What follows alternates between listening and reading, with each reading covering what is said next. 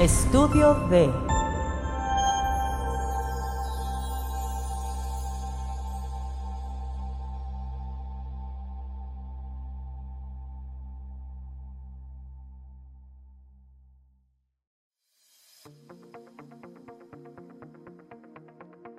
Hola, ¿cómo están? Bienvenidos a este su podcast ABC Inmobiliario. Los saluda Jorge Delgado.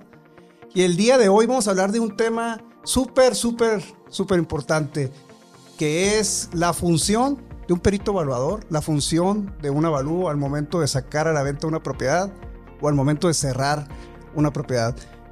Y el día de hoy estamos de manteles largos. Nos acompaña una persona con muchísima experiencia, con una gran trayectoria. Su empresa eh, ya familiar tiene más de 50 años eh, de experiencia y él 19 años ya, ya en el giro. Aparte pues trabaja con todos los bancos. Una persona muy profesional como les decía, pero sobre todo un muy buen amigo. El ingeniero Marco Camarillo. Marco, ¿cómo estás? Bienvenido. Excelente, muchas gracias Jorge por la invitación. Oh, eh, bienvenido, muchas gracias por, por estar aquí. Perfecto.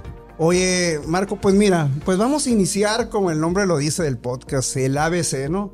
Vamos a desmenuzar y vamos a ver las cosas importantes que debe haber en, en un avalúo, en un perito evaluador, al momento de sacar a la venta una propiedad o al momento de cerrar una, una propiedad. Y si te parece bien, me gustaría que nos platicaras cuál es la función de un perito evaluador al momento de llevar a cabo una compraventa. Excelente. Bueno, el perito evaluador es, es un profesional capacitado, debidamente acreditado. Okay. Eh, acreditado en la especialidad en la que se esté evaluando. Si estamos hablando de bienes inmuebles, pues bueno, debe tener al menos la acreditación como, como valor inmobiliario, el cual es un, eh, una, un participante externo imparcial para dar el valor de un inmueble. Okay. ¿Qué es lo que queremos obtener regularmente en cualquier operación inmobiliaria? Lo que queremos obtener es el valor comercial. Claro. Y el valor comercial te lo dicta regularmente, te lo va a dictar el mercado. Entonces, lo que se hace es se contrata un perito evaluador que esté debidamente capacitado, acreditado, el cual puede emitir un dictamen de valor que se conoce como avalúo o estimación de valor, eh, dependiendo de la, del proceso de la venta en el que se encuentre. ¿Qué hace el perito evaluador? Pues lo que hace el perito evaluador es olfatea el mercado y te dice, ¿sabes qué? Este inmueble, el valor comercial, a mi punto de vista, debe ser de tanto. Buenísimo. Y en función de eso, las partes, ya sea compradora, vendedora, dependiendo quién lo haya, eh, quién lo haya solicitado, pues bueno, va a tener la referencia de cuánto vale ese inmueble. Es indistinto si lo contrata el comprador, el vendedor o la institución financiera, el monto al final de cuentas sigue siendo el mismo. Ok, ok. Eh, Marco, ahorita que comentabas, surge una pregunta que, que, es muy común. ¿Cuál es la diferencia entre una estimación de valor y un avalúo? Ok.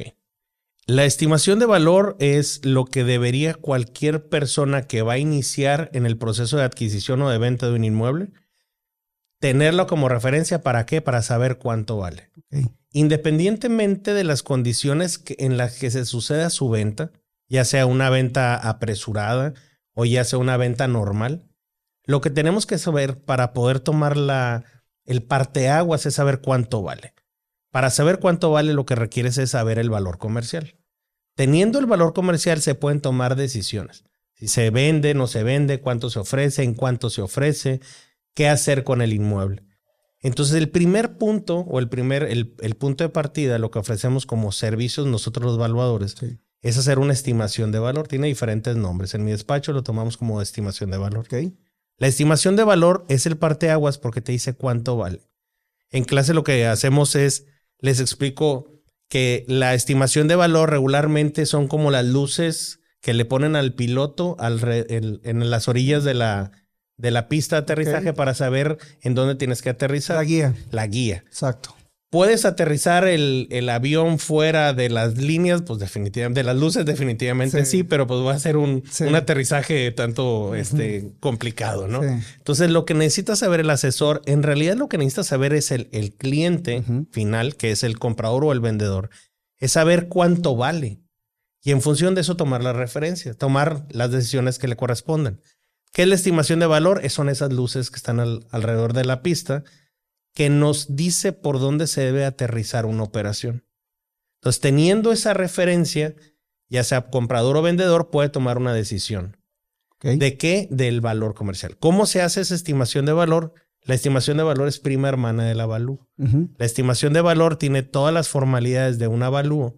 Sin embargo, los alcances legales son diferentes a los del avalúo. El avalúo te lo piden por ley para hacer el cambio de propietario y ese mismo avalúo en muchas ocasiones se va a utilizar para, para la institución financiera si es que hay algún crédito de por medio. ¿Tienen la misma información? Eh, no tienen la misma, o sea, tienen la misma información numérica. Ok. Sin embargo, el avalúo es mucho más completo porque como tiene que cumplir una serie de requisitos de ley, se necesita más información que en la estimación. En la estimación lo que hacemos es nos vamos directamente a los números. Ok. Entonces te decimos, ¿sabes qué? Mira, aquí está un estudio de mercado, aquí está la casa, hacemos una serie de análisis y el valuador concluye en el valor comercial. Eso se hace en la estimación de valor. En el avalúo es exactamente lo mismo, pero el avalúo como tiene unas finalidades diferentes, la, estimación es como para toma de decisiones. El avalúo lo que, lo que lleva es mucho más contenido, porque regularmente va a cumplir una, una normativa, ya sea para unos, para efectos fiscales o para efectos de, de crédito, que, que, nos solicitan que tenga más, más información. Por eso es que el avalúo es un poco, un poco más caro, uno, y otra es, tiene más información. Pero para efectos de valor, que es lo que estamos tocando ahorita, para efectos de valor deben de llegar al mismo número. Eso, eso es importantísimo y siempre surge esa pregunta. Al final del día, una estimación de valor tiene un propósito, el avalúo tiene otro propósito, pero debe de tener el mismo, el mismo valor al final, ¿no? De los mismos números, el mismo valor de la propiedad. Es correcto, porque al final de cuentas estamos hablando de números. Correcto. Y sí, a la hora de la hora, para efectos prácticos, ya tienen distintos costos, ¿no? Nada más. Es correcto. Que dependiendo de la metodología que se vaya a utilizar, inclusive, por ejemplo, para efectos de, institución financiera. Claro. Incluso hay, hay ocasiones ahorita Ahorita vienen épocas de buen fin, etcétera, etcétera. Incluso los bancos, eh, los bancos hasta pueden regalar avalúos. No significa que al valuador no le paguen. Claro. Significa que el banco absorbe los, los costos.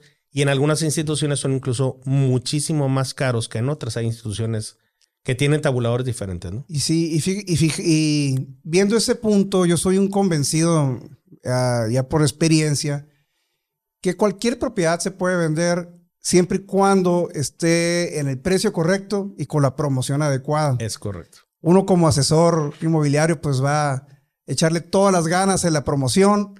Sin embargo, pues si no estamos con un precio correcto, punto de partida, pues por más bonita que esté la propiedad, pues no, no va a caminar, ¿no?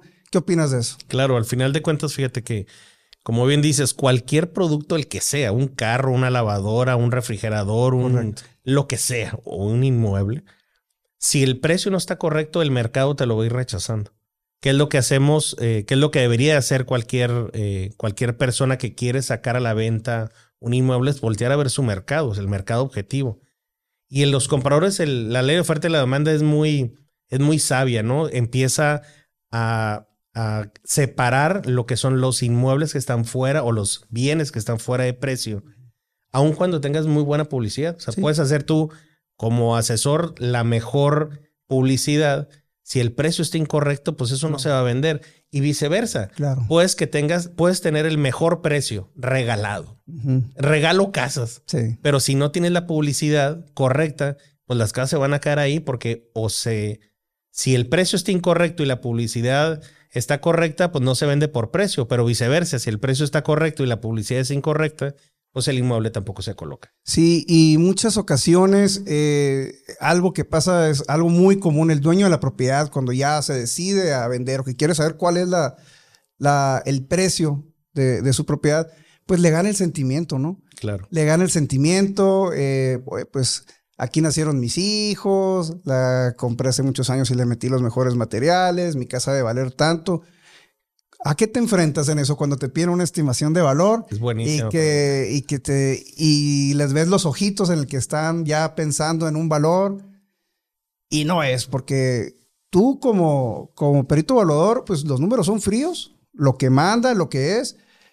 ¿Cómo, cómo enfrentas eso? ¿Cómo, ¿Cómo lo vives? Fíjate que es una excelente pregunta porque es aparte de diario. Sí. Se llama valor sentimental. El, valor sentimental es aquel valor que la persona le da a su inmueble por el hecho de que eh, ese inmueble toca parte de su vida, ya sea para bien o para mal, porque curiosamente todos creemos que, o la mayoría creemos que el valor sentimental siempre va a ser hacia arriba, no puede ser hacia abajo también.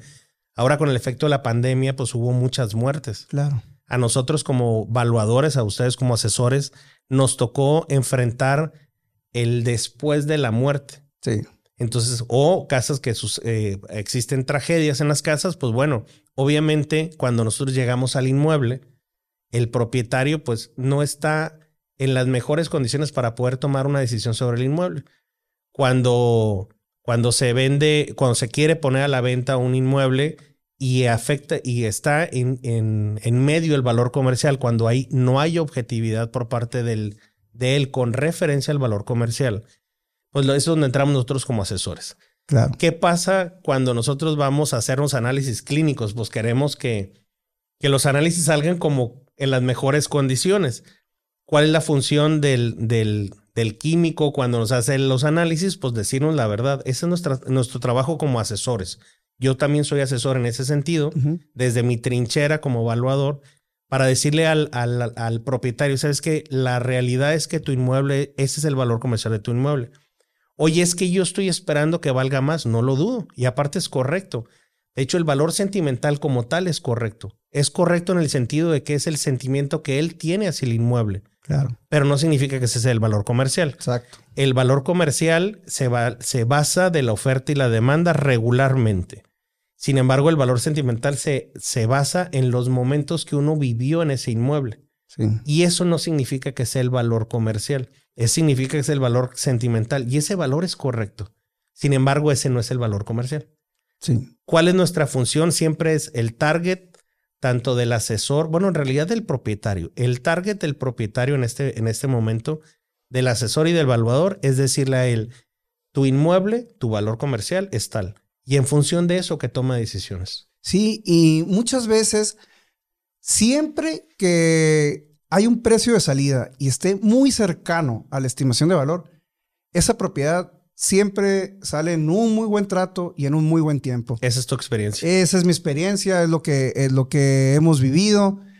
Eso es algo fundamental. Ya cuando llega alguien, ojo, una estimación de valor, no necesariamente el precio de salida tiene que ser exactamente eso, ¿no? Puede, No. Tener, puede tener ahí un porcentaje que, que ya este, se puede analizar para cada caso. Es correcto. Sin embargo, por experiencia, mientras más cercanos estemos en el precio de salida al de la estimación de valor, eh, vamos a tener mejor, un, un mayor éxito. Es ¿Qué correcto. opinas? Bien, de hecho, fíjate que tocas un tema bien importante, porque regularmente confundimos valor, precio y costo. Claro. Son términos completamente diferentes, así como por ejemplo blanco, negro y azul, Sí. los tres son colores.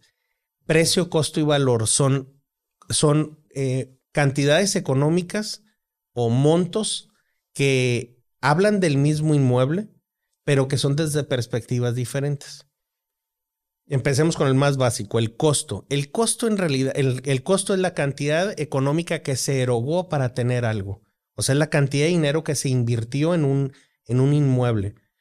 Eh, si queremos saber el costo de un inmueble, pues bueno, háblale al constructor y pregúntale cuánto está el material, cuánto cuesta el cemento, la varilla, los acabados, cuánto es la mano de obra. Y esa es la suma de todos esos sería los costos. También los podemos voltear a ver a la chequera. Oye, ¿sabes qué? Es que yo ya le invertí tal cantidad al inmueble. Eso se llama costo. Sí. Punto y aparte. Sí. El valor te lo va a determinar siempre la oferta y la demanda. Te lo va a determinar el mercado de bienes similares en venta en, el, en la zona o en zonas similares. Y eso es el mercado. Ese es justo lo que nosotros como valores en la mayoría de las ocasiones volteamos a ver para determinar el valor comercial del inmueble. Y el precio, el precio es el que al final de cuentas alguien está dispuesto a pagar por.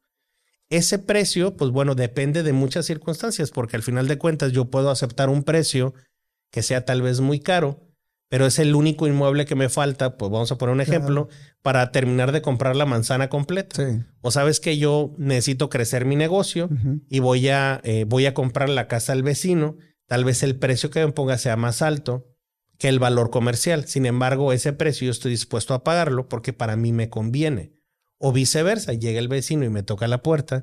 Oye, este, quiero comprarte la casa. Obviamente no se lo vas a vender a valor comercial El valor comercial, por definición, es la cantidad justa que un comprador le debe de pagar a un vendedor y la cantidad justa que un comprador debe recibir, bueno, de un vendedor tiene que recibir por el inmueble. Sí. Ese es valor comercial. Pero el precio, al final de cuentas, es lo que dos personas pactan. Sí, y ahí es cuando entra eh, la situación en la que, pues, oye, si te están comprando, si te están buscando para comprarte, pues ya, ya puedes jugar ahí con, con los números. Bueno, buenísimo. Creo que, que, queda claro un poco la estimación de valor. Me gustaría eh, que abundáramos un poquito más en lo que es el, el avalúo. Okay. Un avalúo, ¿cómo puede influir en las finanzas de, de un comprador ya a la hora de, querer ya cerrar una propiedad. Ok, perfecto. El avalúo como tal, eh, por ley, se tiene que elaborar para primero calcular impuestos. Claro. Eh, de la parte vendedora, bueno, lo impuesto sobre la renta, si es que le corresponde y no puede exentar. Ya veremos en, tal vez en otra ocasión el tema de, del tema de impuestos. Y a su vez se necesita también para la parte compradora para poder para poder pagar al municipio el traslado de dominio, dependiendo de la... El famoso traslado de dominio. El famoso traslado de dominio que ahorita... Está en las eh, nubes. Eh, pues se modifica lo que es la... la eh, las condiciones para el cálculo en, el municipio de Hermosillo, específicamente. Sí.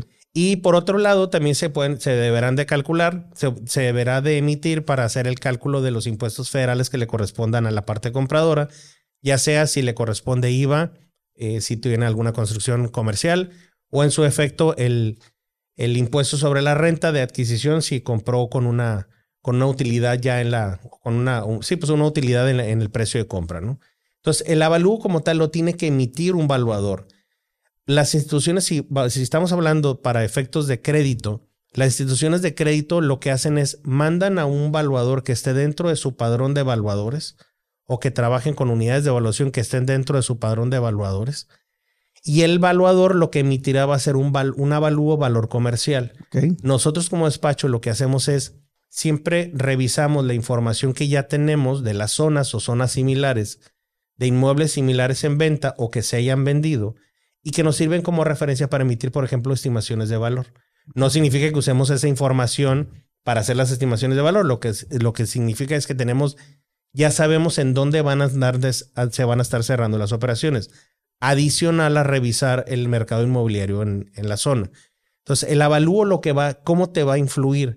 Regularmente el banco no te va a prestar el 100% de lo que... Exacto, un punto muy importante. El 100% de lo que de lo, de lo que salga en el avalúo. Sí. Entonces lo que hace el, lo que hace el, banco te dice, ¿sabes qué? Dependiendo de tus condiciones financieras, ya lo verás con el, con el gestor de créditos. Eh, dependiendo de tus condiciones financieras, pues bueno, te puedo prestar hasta el 80, hasta el 90, hasta el 75 y te van a tomar como referencia el valor comercial que se emite en el avalú. El avalú. Por eso es tan importante el precio de salida y eso a veces lo subestimamos, tanto el dueño de la propiedad como el asesor inmobiliario, lo dejamos pasar hacemos una promesa de compra-venta, eh, sabiendo que solamente se tiene el 75 o el 80% del aforo del crédito. Estamos muy avanzados, ya, ya estamos queriendo hasta gastarnos la comisión y a la hora de la hora, al momento de cerrar, pues el avalúo es tal y de ese avalúo pues es mucho más bajo porque nunca se hizo una estimación. Eso quítale pues el 80% o el 85% que tienes de aforo pues ahí es donde vienen los problemas, ¿no? Más el pago del traslado mínimo, más los impuestos que te corresponden. Es más lo que se acumula. ¿Qué se debe de hacer? ¿Qué debes de buscar como, como asesor? Es que el, tratar de que la estimación de valor te lo haya hecho un perito que trabaje con los bancos, con la mayoría de los bancos. En tu caso, tú trabajas con Trabajamos todos los con todos los bancos. Entonces, el, punto es que ya, ya tienes una base de una estimación de valor en la cual se va, va a caer el avalúo o va a estar en el rango del avalúo entonces ya no vas a andar tú como, tú como asesor y tu cliente ya sabe que si llega una oferta y la aceptan y está en, en las, en el rango de la estimación de valor, ya no se te cayó la venta. Claro. Al final de cuentas, quien, quien te contrata como asesor, ya sea para adquirir o para vender un inmueble, no viene a jugar a querer vender o a querer comprar. Ya viene, ya viene con la intención de la compra. Entonces, todo lo, todo lo que queremos es, es que se concrete la operación. Claro. Bueno, Marco, eh, al momento de ya poner a la venta una propiedad, ¿en qué condiciones recomiendas que esté? ¿Qué, cómo debe estar la propiedad al momento de, ya, de ponerla a la venta? Buenísimo. En, En 19 años me ha tocado ver y oler cosas que no debía haber visto ni olido. en algunas de esas hemos participado. Ah, bueno, pues entonces, eh, primero, recomendación general. Eh, la casa siempre limpia. Claro. Hay que quitarle la, o tratar de despersonalizar lo más posible.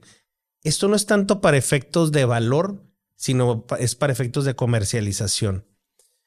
Con referencia a efectos de comercialización, y ahorita entramos al tema de valor. Claro. Con referencia a, temas de comercialización, pues bueno, es importante quitar olores, eh, quitar em, las mayores cosas que, se, que personalicen el inmueble. Por ejemplo, puede ser que me tocó un caso hace poco que eran eh, eran aficionados a, una, a un equipo de béisbol, entonces toda la casa estaba este, en condiciones del equipo de béisbol, o sea, hasta la taza del baño tenía pegada una calcomanía, ¿no?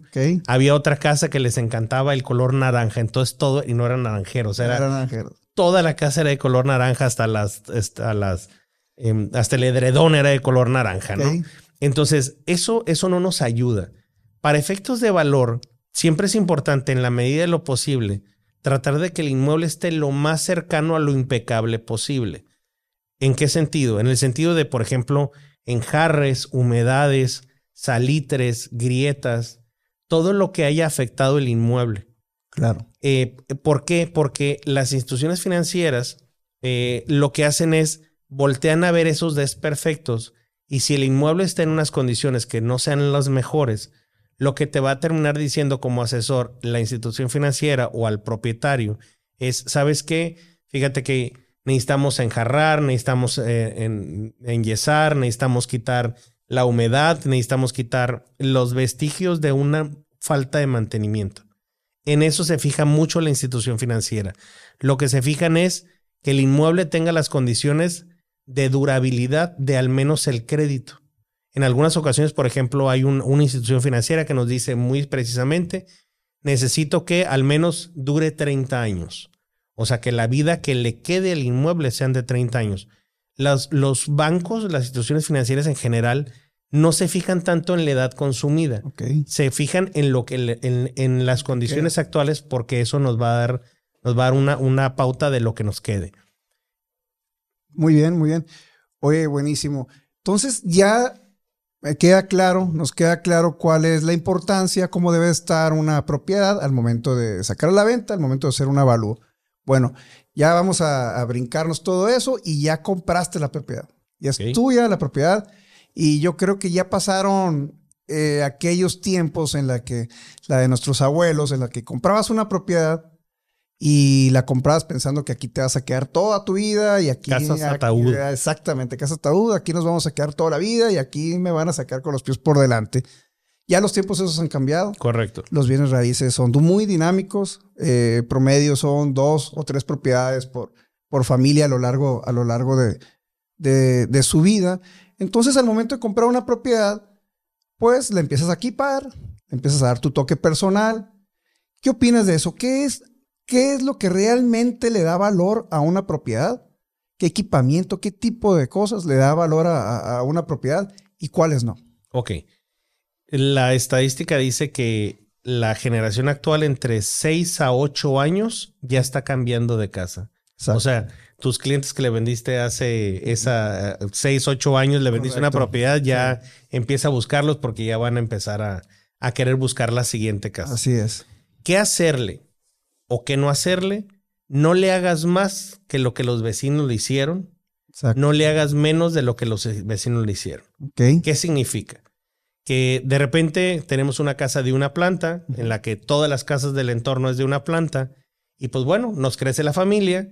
El, el mejor consejo para nuestro cliente es, si no cabes en la casa, salte. Sí. Cámbiate la siguiente casa. Porque empezamos a modificar el inmueble eh, una recámara más porque llegó el primer chamaco. Ah, bueno, perfecto. Entonces amplían la primera recámara. Y empiezan los pegostes. Y empieza a hacer unas casas Frankenstein porque están llenas de remiendos. Exacto. Entonces, parecen, en muchas casas se convierten en casas con muestrarios de vitropiso porque todas las áreas tienen paredes de vitropiso diferentes. Entonces es bien importante primero, si no cabemos, a estar conscientes que si no cabemos, es mejor cambiarnos. Oye, bueno, te eché la cochera, no importa. Los vecinos la, cochera, la te echaron, sí, adelante. Y eso que, que mencionabas ahorita, que en el mejor de los casos, que parece un menstruario de, de, de vitropisos, muchas veces no están asesorados, hacen una recámara extra y ni siquiera le hacen una ventana, ¿no? Y el no hacerle una ventana. Empiezan los problemas. Empiezan los problemas. Exactamente. Las instituciones financieras se fijan mucho en que las áreas estén ventiladas, las áreas estén iluminadas. Entonces nos empezamos a quedar, fíjate que de hecho es por salud. El, el, ¿Qué es lo que sucede con una vivienda o con una recámara que no está ventilada? Lo que termina sucediendo es que se empiezan a guardar humores, olores y una serie de, de enfermedades dentro porque al final de cuentas no tienen la debida ventilación. O sea, empiezan a generar eh, hongos. ¿Qué sucede con... nos ha tocado muchas veces llegar a un baño y que, que no se le dio la ventilación correcta, se empieza a generar hongo y lo vas a ver y muchos de los que nos están escuchando lo van a recordar. Claro. Que en, en por ejemplo, en, en, en, el techo se empieza a generar un hongo de color negro, ¿no? Sí. Entonces, eso pues al final de cuentas es, pues es, son infecciones, ¿no? Que eso nos pueden dañar la salud. Entonces, ¿qué hacerle o qué no hacerle al inmueble? Pues obviamente el inmueble tiene que estar en condiciones para que nosotros podamos disfrutar el inmueble. El problema es cuando se empiezan a sobreequipar los inmuebles, más allá de lo que tus vecinos hicieron, te conviertes en lo que hemos bautizado ya hace algunos años en el rico de la colonia. Claro. Rico de la colonia es, dícese de aquel individuo que siempre le está haciendo algo a su casa. Siempre hay un tablarroquero, un herrero, un albañil, un pintor, un eh, cualquier persona que le dé servicio a la casa, porque siempre le están modificando a la casa. Entonces, cuando pasa el tiempo, volteas para atrás, ves el inmueble, lo comparas con tus vecinos y ya tienes una calidad de casa del siguiente nivel de fraccionamiento. Sí. Y ese inmueble, pues todo mundo sabemos, le irán a pagar todo lo que le invirtió al inmueble, pues todos con dos dedos de frente decimos, sabes que pues no, no te lo pagaron. Entonces, ¿qué es lo que sucede? El, ahora volvemos al costo. El costo de la casa es un costo altísimo. Claro. O un costo fuera de lo normal en el, en el entorno o en la colonia. Y el valor, pues el valor que te pague el, el, el mercado, pues no te terminan compensando lo que le, lo que le invirtieron a la casa. Recomendación, no le hagas mucho más de lo que le hicieron los vecinos para que no te salgas de mercado. Claro. Para que no llegue tu casa a ser una casa con tantos atributos que se convierte en la casa de la siguiente colonia en nivel hacia arriba. Exacto. Y pues te quedas fuera de mercado. Sí, y totalmente de acuerdo contigo. Lo, es algo muy común que lo vemos con, con los vendedores Oye, pero mi casa, fíjate que estas paredes las llené de mármol y tiene, híjole, le hice dos jacuzzis y mil y mil y miles de, cosas o atributos más. El comprador es muy, muy sencillo, ¿eh? el comprador es muy sencillo a la hora de, buscar. Tiene tal presupuesto. Si tú vas a una privada o vas a, a un sector de propiedades, de casas, estás buscando algo que esté en un rango. Si ya te sales de ese rango, pues brincas a la otra privada que tiene mayor valor. Es correcto. Y así se va quedando y hay casos, varios casos de las propiedades en las que se van quedando y no, no avanzan. Hemos visto decenas y decenas de casas que dicen, oye, y, fíjate que es bien curioso, ese tipo de propiedades, obviamente como tienen mucho cariño, porque al final de cuentas es cariño del propietario, parte se convierte en costo y parte se convierte en valor sentimental. Y mucha, una creencia de los, de los asesores, de los propietarios, es que si sabes que, pues este asesor no, no me cumplió, voy a cambiar de asesor y van brincando los inmuebles de inmobiliaria inmobiliaria. Por ahí tenemos un caso registrado en mi despacho, pasaron nueve inmobiliarias del mismo inmueble y, y el propietario lo termina vendiendo a valor estimación cuatro años y medio después, cuando pudo haber eh, vendido el inmueble cuatro y medio años antes a valor estimación porque no cumplía con las expectativas que ellos tenían. Y el valor sentimental, que ciertamente era una casa sumamente equipada, pues al final de cuentas no, lo, no, no empataba con el valor de los inmuebles en el entorno. Estarás de acuerdo conmigo que y ahí llega otro fenómeno, así como mencionamos ahorita el fenómeno del rico de la colonia, llega otro fenómeno que es cuando se quema una propiedad. Es correcto. Puede estar la propiedad buenísima, la propiedad está muy padre, pero pasan los años, y pasan los años, pasan lonas, pasan asesores, pasan agencias inmobiliarias y la propiedad no sale. Entonces ya los clientes al momento de que pasan y ven la propiedad dicen, esa casa algo tiene. O están malas escrituras, o tiene algunas humedades, tienen daños estructurales. Está muy padre la casa y no puede ser que tenga dos años y no salga. Algo tiene esa casa. Es correcto. Y se están privando de una propiedad que está padrísima, pero simple y sencillamente, como iniciamos el podcast, no está en el precio correcto. Es correcto. De hecho, fíjate que e, es interesante porque también el dinero, si lo vemos financieramente, un inmueble es, es una cantidad de dinero estacionada en un, en un, en un pedazo de tierra. Exacto. Entonces, el costo financiero de tener un inmueble de X cantidad de, de pesos durante muchos años o un tiempo prolongado que no se ha comercializado, también ellos empiezan a tener una pérdida. O sea, el propietario empieza a tener una pérdida porque ese dinero pudo haber estado generando otros dividendos dentro de, de otros eh, productos financieros o en, algún otro medio de colocación o de inversión, que los bienes raíces regularmente son inversión. Así es. Entonces, e, es importante que los, que los propietarios entendamos ese costo, que es un costo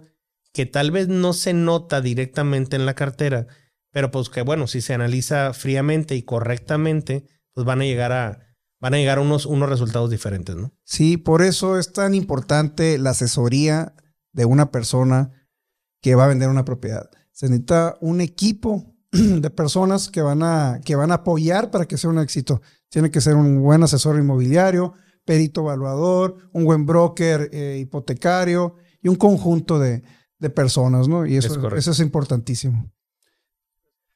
Pues Marco, muchísimas, muchísimas gracias. Excelente. La verdad que siempre es un, placer el, que estés aquí con nosotros. Eh, esperemos que sea la primera de muchas más que, estés en este podcast eh, ABC Inmobiliario. ¿Y algo más que deseas agregar? Pues bueno, siempre acércate, tratar de acercarte a un valor certificado. Eh, solicítale a tu, a tu evaluador. El, el, mejor evaluador es el valor que te dé confianza. Claro no es el más recomendado, sino el que te dé confianza. Regularmente la confianza no se da, se gana. Entonces es importante tomar referencias, pedir referencias a, otros colegas, pedir referencia a otros propietarios de inmuebles y tratar de hacer siempre la estimación de valor al inicio. Siempre nos va a servir como una guía para poder tomar una buena decisión.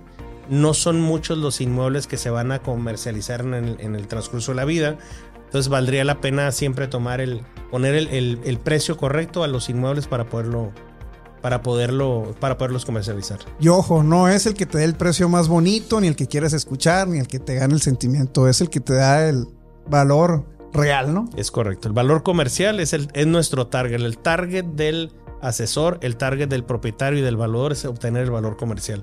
Vamos por el, por el valor comercial, eso es lo que estamos buscando todos. Excelente. Bueno, pues muchísimas gracias a todos y nos vemos en otro capítulo más de ABC Inmobiliario.